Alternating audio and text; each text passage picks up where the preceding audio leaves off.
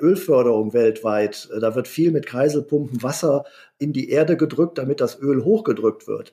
Das machen wir mit halbem Energieaufwand und wir reden davon Megawatt pro Tag. Und wenn Sie halt die Hälfte der Megawatt an Ihren Stromversorger bezahlen müssen, hat das enorme Vorteile für die Aktionäre. Herzlich willkommen zu Ausgabe 5 des Working Hero Podcasts presented by IFAD. Mein Name ist Felix Kirschenbauer, ich bin euer Gastgeber. Damit ihr erfahrt, welchen bedeutenden Beitrag Umwelt- und Recyclingtechnologien für den Klimaschutz leisten, unterhalte ich mich regelmäßig mit Machern und Helden aus diesem wichtigen Industriezweig. In unserer fünften Podcast-Folge sprechen wir über Hochdrucktechnik. International führender Systemlieferant für Hochdrucktechnik sowie Hersteller von Hochdruckpumpen ist das Unternehmen Kamat aus Witten in Nordrhein-Westfalen. Für unser Gespräch darf ich heute zwei Gäste begrüßen. Herzlich willkommen der Firmengründer Karl Sprakel sowie der technische Geschäftsführer Jan Sprakel.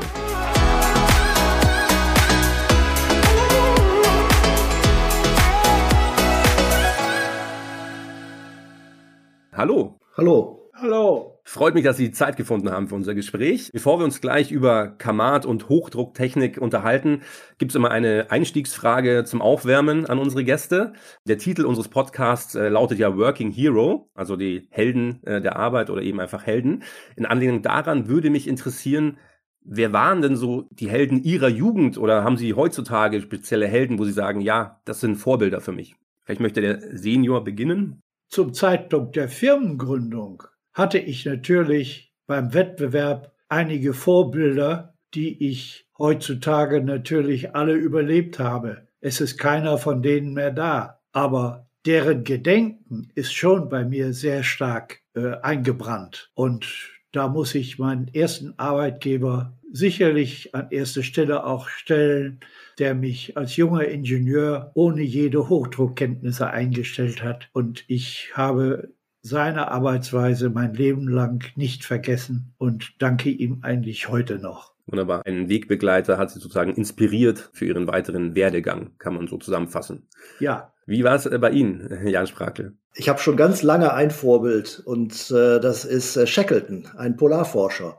Wenn man mal eine längere Zeit Geschäftsführer ist, stellt man fest, Fachwissen zählt überhaupt nicht. Das haben die anderen Leute auch. Aber Shackleton ist ein unglaubliches Beispiel von Menschenführung und Durchhaltewillen. Kann ich nur empfehlen, seine Geschichte mal zu lesen. ist faszinierend. Unternehmensführung hat ja auch was von einer langen Expedition zu tun. Ne? Da gibt es auch viele schwierige Passagen wahrscheinlich. Ähm, deswegen passt das ja ganz gut zu Ihrer heutigen Tätigkeit.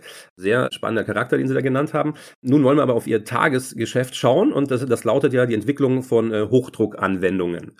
Herr Sprakel Senior, bei der Vorbereitung zu diesem Gespräch äh, bin ich auf ein Zitat von Ihnen gestoßen. Also folgenden Satz haben Sie einmal gesagt, die Pumpen sind so schön, die möchte ich Ihnen am liebsten verschenken, aber leider muss ich Geld dafür nehmen.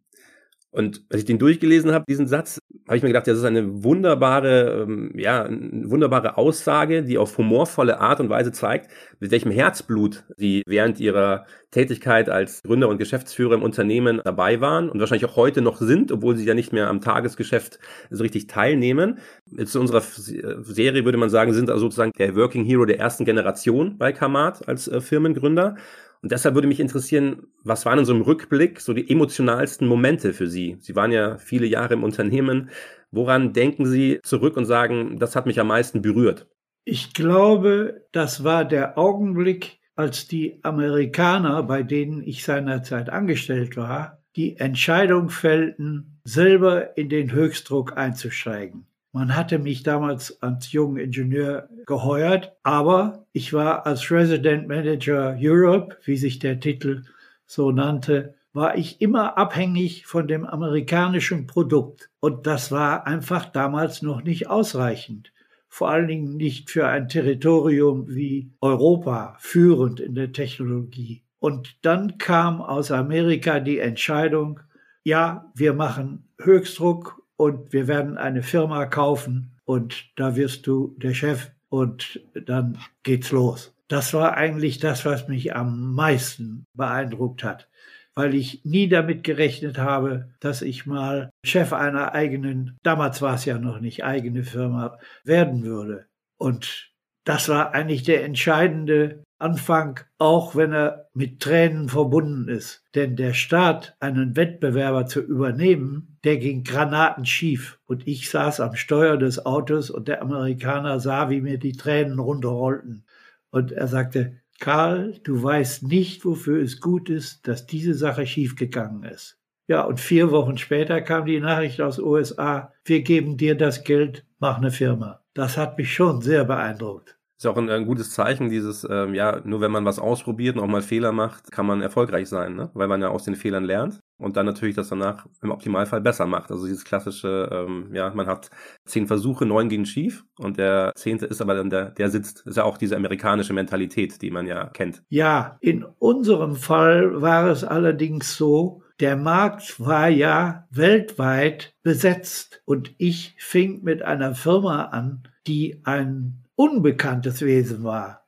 Ich musste also mit den Konkurrenten parallel mir den Markt aufbauen. Das ging in Deutschland schief. Und da ist die Wurzel gelegt worden, dass Kamat eigentlich vom ersten Tag an weltweit tätig wurde. Also der Beginn klingt schon mal sehr abenteuerlich natürlich. Wenn Sie sagen, der erste Versuch war ja natürlich erstmal eher ein Reinfall, wo Sie sagen, und dann ja.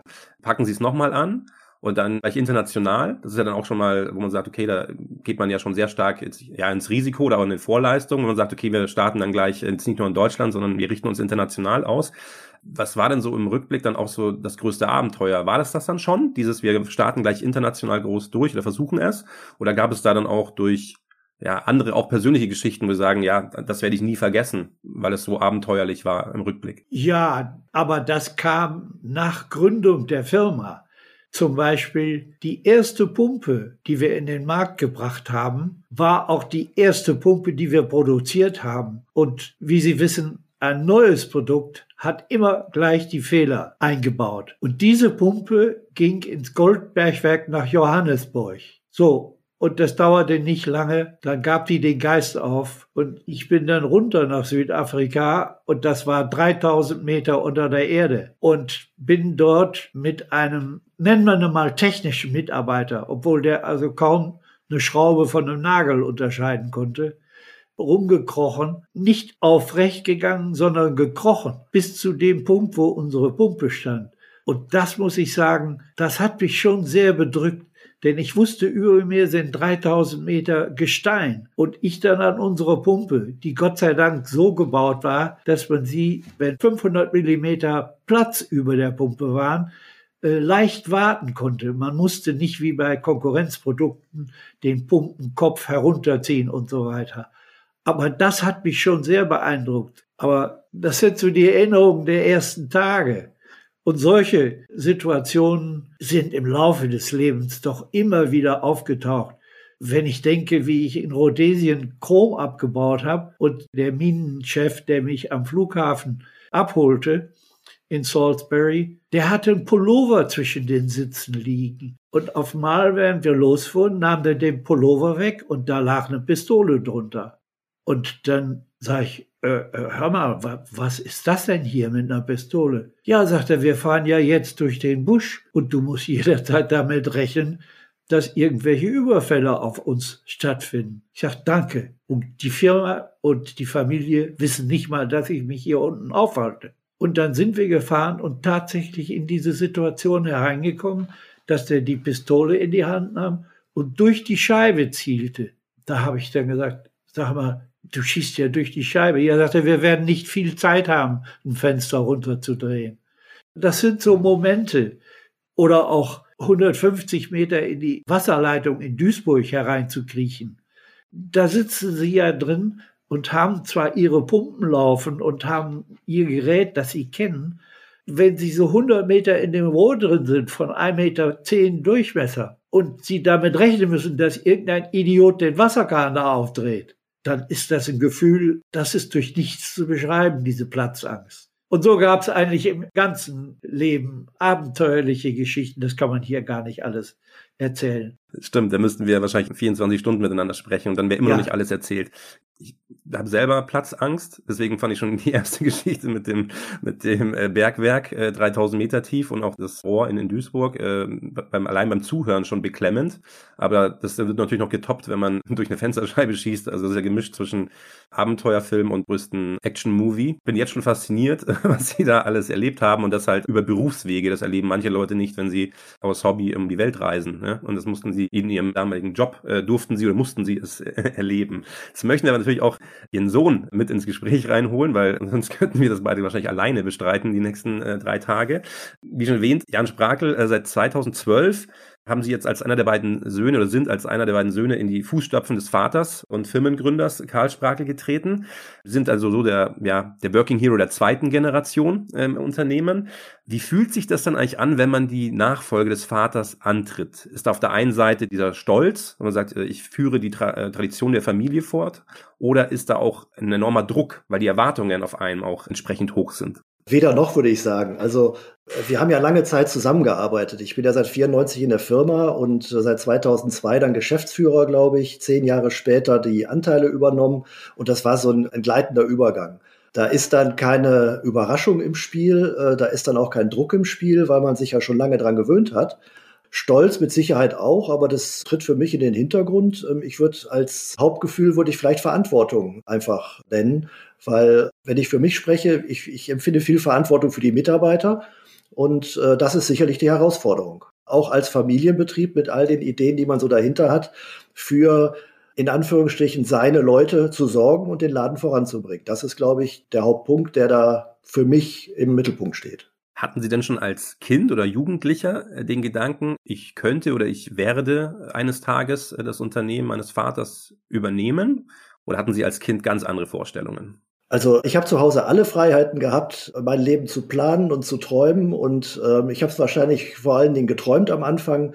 So circa seit ich zehn Jahre alt bin, wollte ich immer Archäologe werden. Und äh, das habe ich auch gemacht. Also ich habe Archäologie studiert, habe dann äh, festgestellt, dass das Berufsbild des Archäologen eher so Taxifahrer oder Reiseleiter ist. Das fand ich unbefriedigend. Und äh, dann habe ich die Vorschläge meiner Eltern angenommen und mit äh, Geschichte und Englisch Leistungskurs Maschinenbau studiert, unter dem Gesichtspunkt, äh, ein voller Kühlschrank ist unheimlich viel wert. Und erst da kam dann so mit Anfang 20 so die Überlegung, ja gut, dann gehst du halt in die Firma. Punkt. Es ist ja so eine Übergabe eines Unternehmens geschieht ja jetzt nicht von heute auf morgen. Es ist ein langer Prozess, gerade wenn es um ein Familienunternehmen geht. Was sind denn da die größten Herausforderungen eigentlich oder auf was muss man achten, dass eine Übergabe dann auch wirklich, gerade wenn es in der Familie bleibt, auch erfolgreich gestaltet wird? Ja, Jan hat eigentlich vom ersten Tag auf meiner Wellenlänge gesungen. Und für mich war dann entscheidend, dass es sich herausstellte, dass der Kerl ein fabelhafter Ingenieur war. Und an der Technik scheitern die meisten Pumpen. Es ist ja nicht der einfache Stahl, sondern wie sie den bearbeiten. Und da war Jan einfach ein Ass. Das war also in Ordnung. Also es kristallisierte sich heraus, dass die Eigenschaften, die ich wollte, der Ton, der in der Firma herrschte, das war ja nie eine Firma, sondern das war von Anfang an eine Familie, die ganzen Mitarbeiter. Und diese Melodie sang auch der Jan. Und dann hatte ich eins gelernt aus der Familiengeschichte. Es kann nur einer der Kaiser sein oder nur einer der Captain an Bord. Und wenn es zwei Brüder sind, dann habe ich gedacht, dann muss ich ganz auf Sicherheit gehen. Da darf nichts schiefgehen. Und das ging so weit, dass ich ja keine Ersparnisse aufbauen konnte, sondern das ist immer alles in die Firma reingelaufen. Also musste ich die Firma absichern und auch das Vertrauen zu dem Sohn haben, dass ich sagen konnte, ich kann bis zu meinem Lebensende von der Firma leben. Und das war ganz eklatant bei Jan. Und das war eine einfache Entscheidung. Und ich habe nicht einen Tag bereut. Im Gegenteil. Ich glaube nicht, dass es viele Väter gibt, die einen Sohn haben, der so für sie sorgt. Klingt sehr vertrauensvoll. Also man merkt, das Verhältnis zwischen Ihnen beiden ist gut. Das wäre ja auch meine nächste Frage gewesen. Hat sich das Verhältnis Vater-Sohn aufgrund jetzt dieser geschäftlichen Beziehung und privaten Beziehung natürlich, hat sich da irgendwas verändert, seitdem der Junior jetzt die Firma übernommen hat? Oder ist es einfach wie vorher? Ich habe beschlossen, vom ersten Tag an, wo die Übergabe stattgefunden hatte, mich zurückzuziehen und die Klappe zu halten. Das war ganz wichtig, denn es ließ sich nicht vermeiden, dass gewisse Dinge geändert wurden, berechtigterweise. Und sich dann zurückzuhalten, wo doch jeder Backstein zum Herzblut wird, das ist manchmal sehr schwer. Aber ich glaube, es ist mir gelungen und das wird auch so bleiben.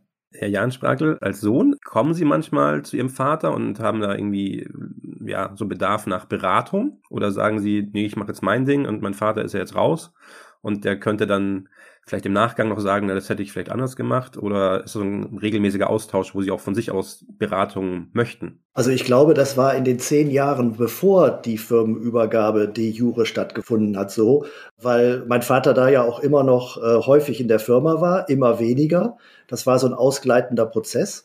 Und wir haben immer wieder unseren äh, Beirat, was mein Vater ist, zur Fragestunde empfangen. Und zwar hat er uns Fragen gestellt und uns auf den Zahn gefühlt, sprichwörtlich, äh, unangenehme Fragen gestellt oder auch mal angenehme, wo man einen Erfolg berichten konnte.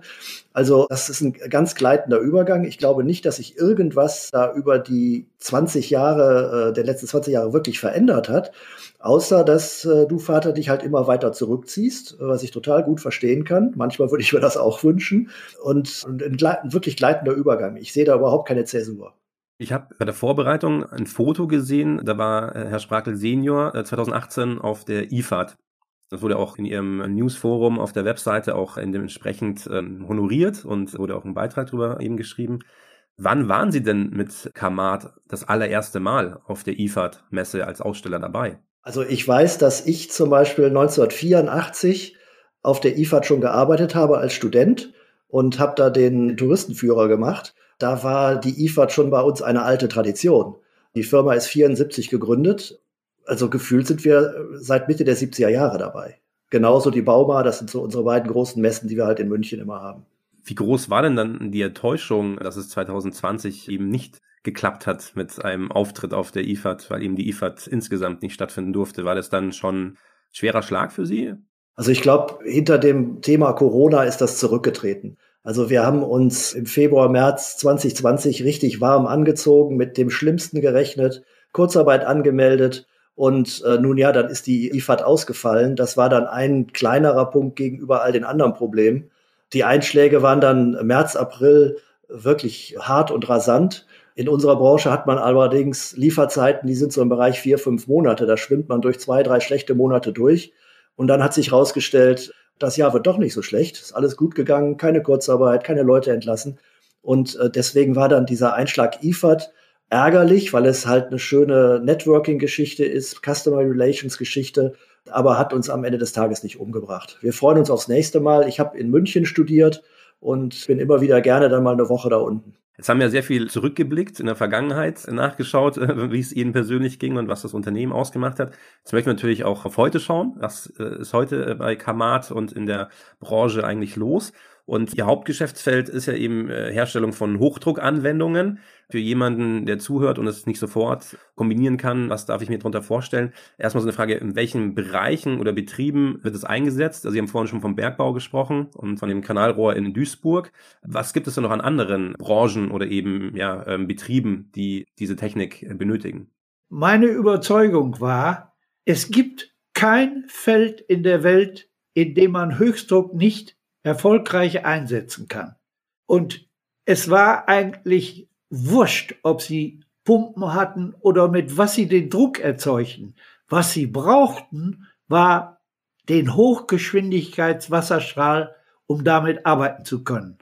Aber ich bin doch bei Einladungen und so weiter häufig gefragt wurde, ja, wo arbeiten Sie denn? Dann habe ich geantwortet, nennen Sie mir die Industrie und dann sage ich Ihnen, was wir da machen weil es keine gab, in der wir nicht tätig waren. Vom Salamiwurst schneiden, Pasteten schneiden bis zum Abspülen der Kacheln von der Raumfähre. Es gibt kein Gebiet, keine Industrie oder überhaupt kein Feld, in dem man nicht mit Hochdruckwasser eine Verbesserung vornehmen kann. Also wenn mir die Frage gestellt wird, in welchen Industrien sind Sie unterwegs, frage ich, in welchen Industrien kann man einen Besen einsetzen? So. Und die können Sie vom Atomkraftwerk bis zur Schiffswerft einsetzen im Besen. Das kann ich also so gar nicht genau sagen. Aber man könnte vielleicht sagen, das eine ist, wir erzeugen einen Wasserstrahl, den wir als Werkzeug benutzen können. Und da benutze ich immer das Schlagwort Kercher für Fortgeschrittene. Also wir reinigen in der Industrie Tanks, Rohre, Wärmetauscher, Schiffe. Wir entlacken äh, Automobile, alles mit dem Wasserstrahl. Dann haben wir einen Bereich, wo wir einfach nur den Druck verwenden in der Wasserhydraulik. Also es werden Hydraulikzylinder bewegt in einer Schmiedepresse, in einer Extrusionspresse, im Kohlebergwerk für Hydraulikzylinder, damit die Decke den Boden nicht berührt, sage ich immer. Und dann gibt es noch das weite Feld der Chemietechnik, wo also chemische Prozesse gefahren werden, wo man Fluide unter höheren Drücken in Prozesse hereindrücken muss. Das sind so die drei Bereiche, in denen wir arbeiten. Und Anwendungsspezialisten sind wir eigentlich gar nicht so sehr, sondern wir sind der Hersteller von den Teilen, die diesen Hochdruck erzeugen. Und wir geben unseren Kunden diesen Hochdruck, damit die ihre Prozesse ausführen können. Als du anfingst, Vater, wart ihr ein Komponentenhersteller. Ihr habt Pumpen gebaut und in der Regel diese Pumpen verkauft. Das machen wir nach wie vor heute auch, aber wir sind ganz stark ein Anlagenbauer geworden. Ja, das heißt, wir bauen komplette Anlagen mit Antriebstechnik, mit Automatisierungstechnik. Wir haben eine Softwareabteilung und stellen unseren Kunden Blackboxen zur Verfügung. Da kommt hinten ein Niederdruckfluid rein, auf der anderen Seite ein Hochdruckfluid raus und damit kann der Kunde seine Anwendung machen. Und ohne jetzt wirklich Industrien zu nennen, aber Kernindustrien sind sicherlich Chemie, Oil und Gas, Bergbau, Stahl und Dienstleistung. Dienstleistung ist äh, Kercher für Fortgeschrittene. Jetzt haben Sie schon gesagt, also man kann es nicht genau definieren, weil äh, es so umfangreich ist, also das Portfolio, in welchen äh, Industrien Sie dort äh, tätig sind. Jetzt ist ja dieses Hochdrucktechnologie für das Wasser. Wir hatten einen der Podcasts, wo es auch ging um Wasserknappheit, in, die auf alle auf uns zukommt man benötigt ja auch sehr viel Wasser, um dann dementsprechend ja auch den Druck herstellen zu können. Ähm, oder auch zumindest, wenn man größere Flächen dann mit reinigen muss, wenn man wir beim Kercher sind. Wie ähm, argumentieren Sie, dass Sie da nicht so viel Wasser verschwenden? Oder wie funktioniert das rein technologisch, dass das Wasser wieder aufbereitet wird, beziehungsweise dass man dann nicht immer neues Wasser braucht? Wenn Sie da vielleicht dazu mal was sagen könnten. Und zwar muss man da zwei Sachen äh, betrachten. Das eine ist Wasserverbrauch und auch Chemieverbrauch. Und der andere große Teil ist der dafür nötige Energieverbrauch mit einem Hochdruckwasserstrahl reinigen sie mit reinem Wasser, ohne Chemie. Ja, deswegen zum Beispiel in der Automobilindustrie, wenn eine Karosserie falsch lackiert ist, wurde die früher mit Säuren wieder entlackt und die Säuren hat man dann meist, wenn es dunkel ist, in den Fluss abgelassen, sag ich mal so frech. Und äh, wir reinigen mit reinem Wasser. Es ist wirklich Trinkwasser aus der äh, Leitung und ein Filter holt hinterher die Lackpartikel heraus und das Wasser läuft im Kreislauf. Super umweltfreundlich. So kann man sich alle Reinigungsprozesse vorstellen und der Trend geht wirklich immer mehr dahin, das Wasser im Kreislauf laufen zu lassen. Deswegen brauchen Sie aber auch eine Hochdrucktechnik, die dann Kreislaufwasser verwenden kann, mit relativ dreckigem Wasser sozusagen arbeiten. Ja. Also da sind enorme Vorteile gegenüber Sandstrahlen zum Beispiel, diese lungengängigen Stäube, die damit erzeugt werden. Das wird immer weiter durch Wasserhochdrucktechnik zurückgedrängt. Das ist die Seite vom Wasserstrahl. Aber wenn man die Pumpe selber betrachtet, unsere Pumpentechnologie ist eine Nischentechnologie. Wir stellen Verdrängerpumpen her. Sie müssen sich das vorstellen wie ein Automotor, wo sich Kolben bewegen und die dann äh, Wasser pumpen. Das ist mit so einem hohen Wirkungsgrad belastet, dass wir meistens den halben Energieverbrauch haben von einer normalen Wasserförderpumpe, einer Kreiselpumpe. Ja?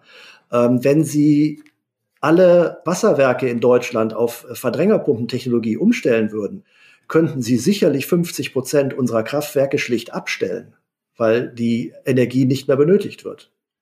Ähm, also einerseits arbeiten wir sehr umweltfreundlich mit dem umweltfreundlichen Wasser und andererseits verbrauchen wir dabei sehr wenig Energie. Und Sie sagten, dafür braucht man sicher viel Wasser, um etwas äh, zu reinigen. Also wenn wir ein Auto entlacken, dann kann man das mit einer Hochdruckreinigungspistole machen, so wie Sie die aus dem Baumarkt kennen. Die hat dann halt nur 2500 Bar und nicht 100 Bar. Und dafür brauchen Sie dann 15 Liter Wasser pro Minute. 15 Liter pro Minute. Das ist in einer Kreislauf bewirtschafteten Wasser ist das lediglich ein Tropfen. Jetzt hatten Sie gerade erwähnt, dass wenn alle Wasserkraftwerke in Deutschland umgestellt würden auf Verdrängungspumpen, äh, könnte man die Hälfte zumachen. Wie realistisch ist denn diese Vision oder diese, diese Idee, die Sie gerade geäußert haben? Also könnte man das überhaupt so schnell umbauen, äh, diese Wasserkraftwerke? Und hätten wir dann irgendwie in 20, 30 Jahren nur noch die Hälfte der Wasserkraftwerke? Also ich muss Sie erstmal äh, kurz berichtigen, nicht Wasserkraftwerke, sondern Wasserwerke. Also da, wo das Wasser herkommt, was bei Ihnen in die Badewanne fließt, wenn Sie den Hahn aufdrehen. Äh, da stehen in den Wasserwerken riesige Kreiselpumpen. Ja, diese Kreiselpumpen haben einen energetischen Wirkungsgrad, wenn Sie Glück haben, von 40 Prozent. Wir fahren aber deutlich über 90 Prozent. Das heißt, wir brauchen weniger als die Hälfte der Energie. Und ich halte das für absolut realistische Version. Wenn Sie auch in die Chemieindustrie gehen, da sind nochmal nicht Tausende und nicht Hunderttausende, sondern Millionen von diesen Kreiselpumpen in Europa installiert. Und das Ersetzen von Kreiselpumpen durch Verdrängerpumpen ist äh, technisch überhaupt keine große Hürde. Es gibt nur zwei Hürden. Und die eine Hürde ist, das ist typisch für einen Ingenieur, das haben wir noch nie so gemacht. Und die andere Hürde ist, dass natürlich eine Verdrängerpumpe etwas mehr Wartung benötigt als eine Kreiselpumpe. Und äh, da sage ich dann mal so frech, da muss man halt durch, wenn man über CO2 nachdenkt. Punkt. Also aus Ihrer Sicht auf alle Fälle ein Thema, mit dem sich äh, die Verantwortlichen Politik und Industrie beschäftigen sollten, ähm, gerade auf langfristige Sicht, um dann eben nachhaltiger zu wirtschaften. Also die Industrie ist ja durchaus einsichtig. Äh, in Stahlwerken werden äh, große 1000 kW Kreiselpumpen durch 500 kW Verdrängerpumpen ersetzt. Aus einem einzigen Grund ist einfach billiger, ja, weil die Stromrechnung abnimmt. Die Ölförderung weltweit, äh, da wird viel mit Kreiselpumpen Wasser in die Erde gedrückt, damit das Öl hochgedrückt wird. Das machen wir mit halbem Energieaufwand und wir reden davon Megawatt pro Tag. Und wenn Sie halt die Hälfte der Megawatt an Ihren Stromversorger bezahlen müssen, hat das enorme Vorteile für die Aktionäre. Und so wird es da umgesetzt. Aber in den Kommunen ist das noch nicht so weit vorgedrungen. Jetzt sind wir schon sehr in der Technologie drinnen. Wenn Sie jetzt so vergleichen, Sie reden jetzt hier viel von Energieersparnis, die dann äh, natürlich und dann auch Kostenminderung, was dann unterm Strich steht. Ist das so der Hauptpunkt, äh, wenn man sagt, inwieweit sich die Technologie in den letzten 10, 20 Jahren entwickelt hat? Oder gibt es neben dieser Energieersparnis noch mehrere Punkte, die Sie sagen, die sind auch sehr wichtig? Nein, also das ist erstmal typisch für diese Art von Maschine. Das ist auch nicht typisch für Kamat.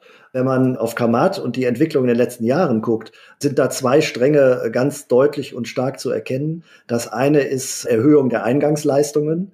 Als du Vater die Firma gegründet hattest, war die größte Pumpe, glaube ich, 75 Kilowatt, also so geschätzte 90 PS. Äh, unsere größte Pumpe hat zurzeit 1500 Kilowatt, also 2000 PS.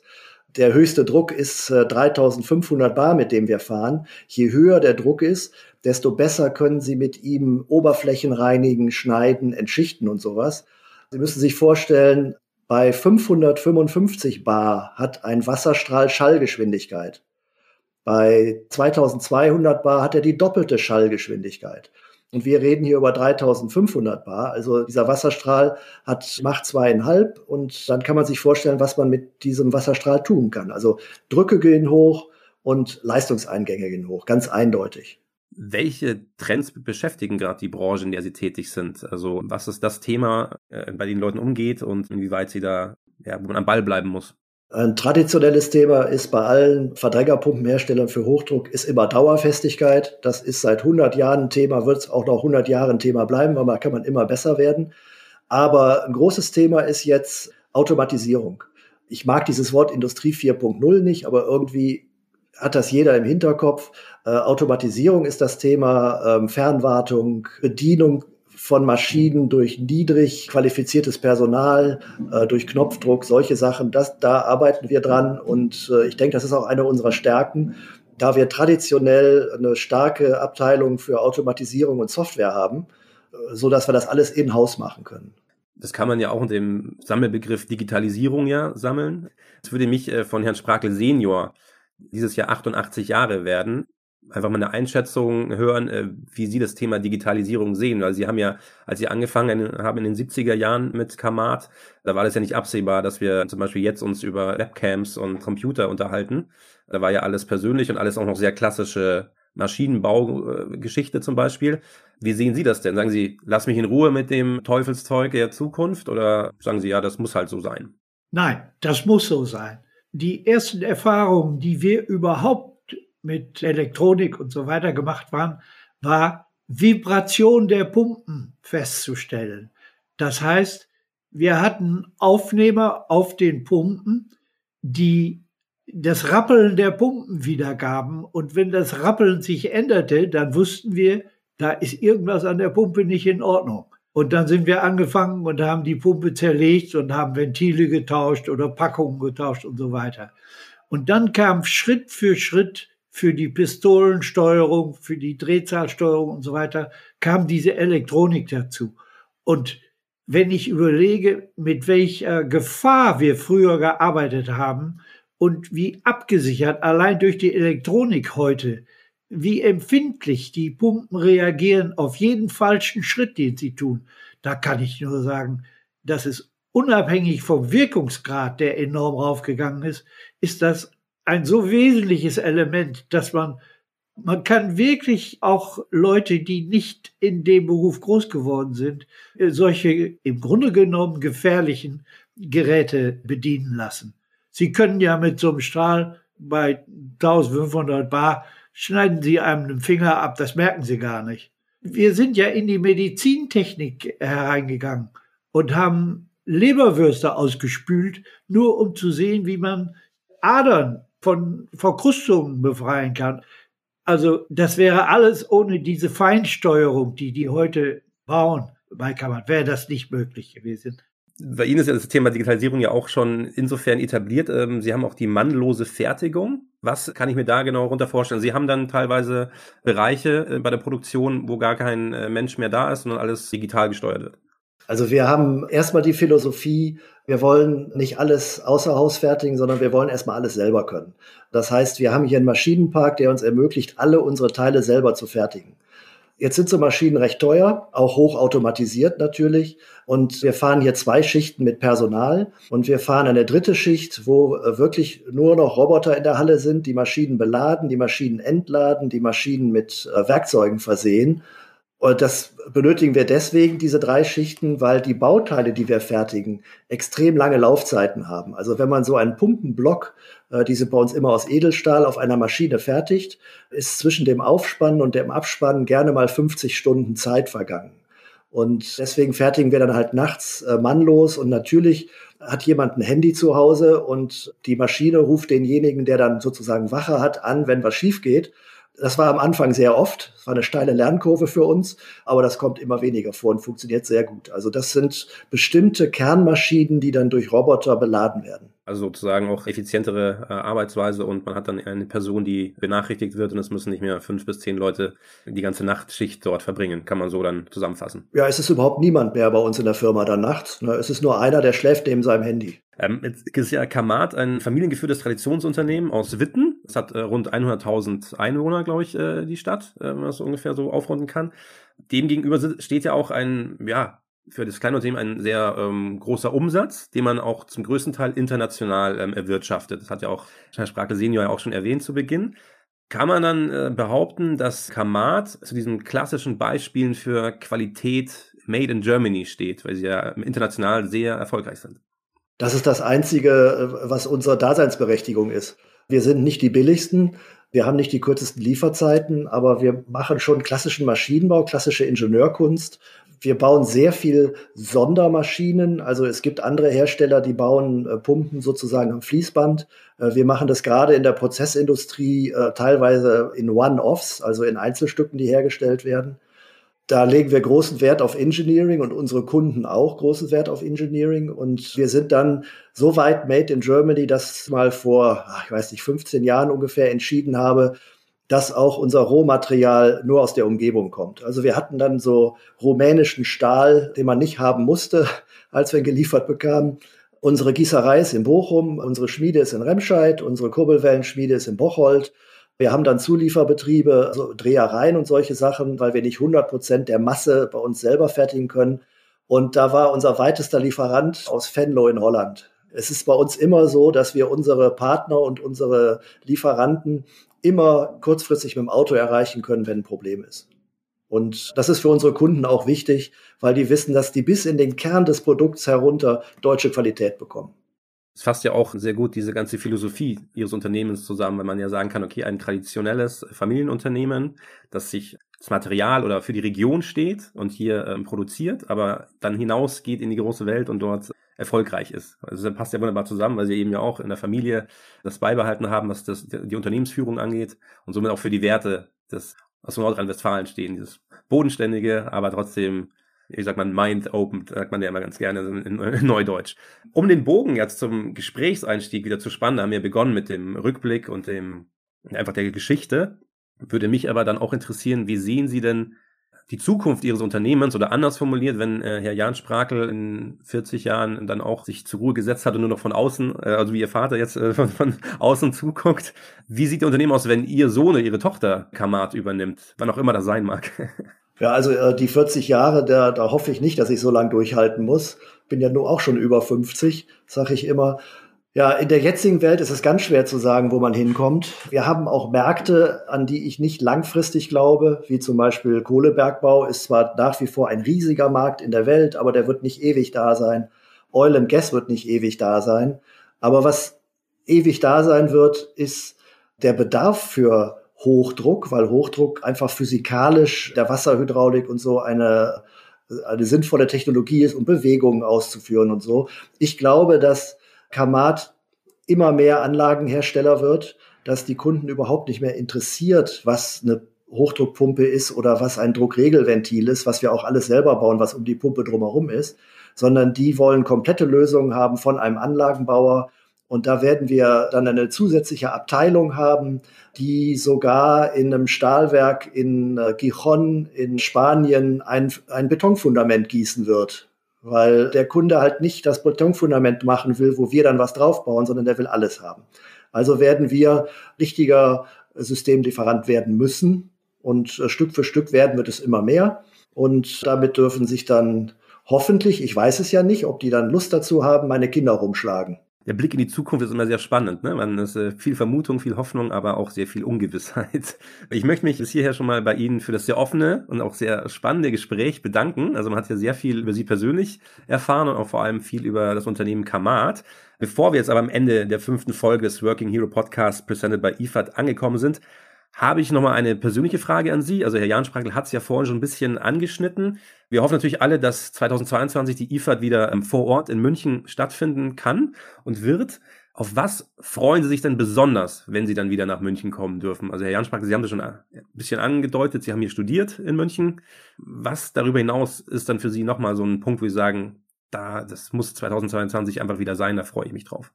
Also das sind äh, ganz banal. Bratwurstglöckel würde ich gerne mal wieder hingehen und einen Augustiner trinken und ein paar Bratwürste essen.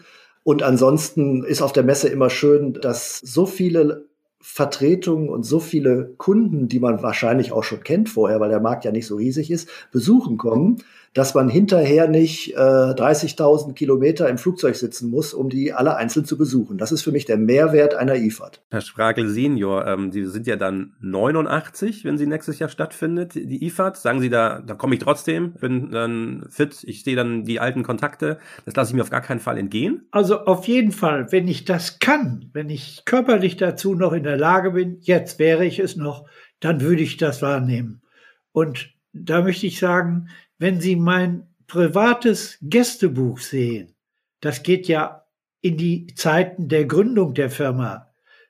Da sind Bemerkungen von Gästen aus der ganzen Welt drin, weil die alle bei uns zu Hause waren. Das ist nicht mehr so. Die kommen heute auf diese Ausstellung. Und dann dorthin zu kommen und als Alter in der Ecke zu stehen und wieder mal ein Gesicht zu sehen aus 30 Jahren, aus vergangenen Jahren, das wäre für mich schon eine tolle Sache. Und das Auftreten von Kamat nicht mehr als wir sind einer von vielen, nein, wir sind wahrscheinlich die Nummer eins, was die Qualität und das Aussehen und die Eleganz und alles angeht und den Erfolg. Vielen Dank für das Gespräch an Karl Sprakel und Jan Sprakel von Kamat. Mehr zum Unternehmen bietet die Webseite kamat.de und alle Infos rund um die Weltleitmesse IFAD gibt's auf ifad.de. Für euch, die ihr zugehört habt, haben wir die Links zu den Webseiten auch nochmal in den Show Notes zusammengefasst. Wenn ihr Fragen an uns und unsere Gäste habt oder vielleicht sogar mit eurem Unternehmen selbst einmal Teil des Working Hero Podcasts sein möchtet, dann schreibt uns gerne eine Mail an workinghero at messe-münchen.de. Das war Folge 5 des Working Hero Podcasts presented by IFAD. Vielen Dank an Manic Studios aus Berlin für die Produktion. Danke an alle Hörerinnen und Hörer fürs Dabeisein. In der nächsten Ausgabe beschäftigen wir uns mit der Firma KSB und innovativer Abwassertechnik. Wenn ihr das nicht verpassen wollt, dann abonniert Working Hero auf Apple Podcast, Spotify und überall, wo es Podcasts gibt. Bis dahin alles Gute und auf Wiederhören.